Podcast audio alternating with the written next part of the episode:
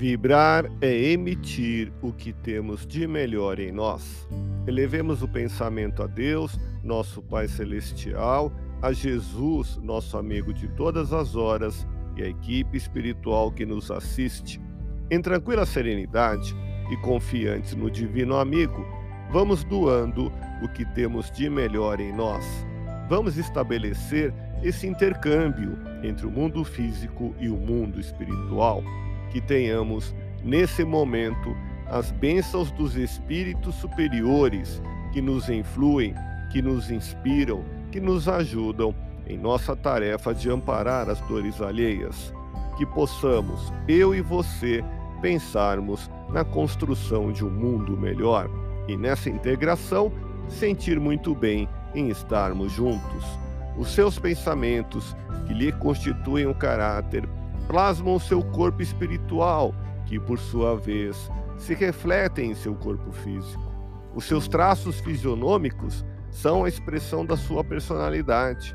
Vibremos por alguém com pensamentos negativos e maléficos.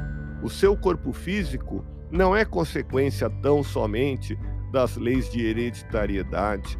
Se deseja um corpo físico em condições mais saudáveis, aprimora o seu espírito, afastando a maldade do seu coração. Renove sua saúde através de pensamentos positivos. Todas as suas células cumprirão integralmente seus deveres. Se você não as maltratar com pensamentos negativos de descrença, de medo, de raiva, nem de vingança, a serenidade da sua face o brilho dos seus olhos e a harmonia dos seus gestos são ecos de sua identidade profunda. Deus te abençoe e te faça feliz. Que Jesus seja louvado.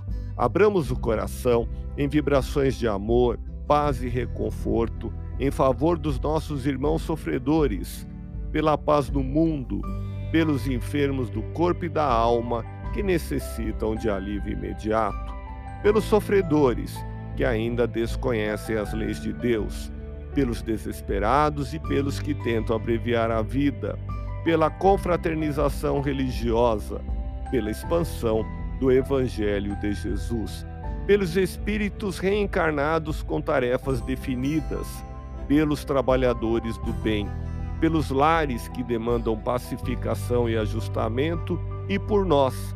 Confiemos em Jesus pois o Senhor nos oferece sempre o melhor. Graças a Deus.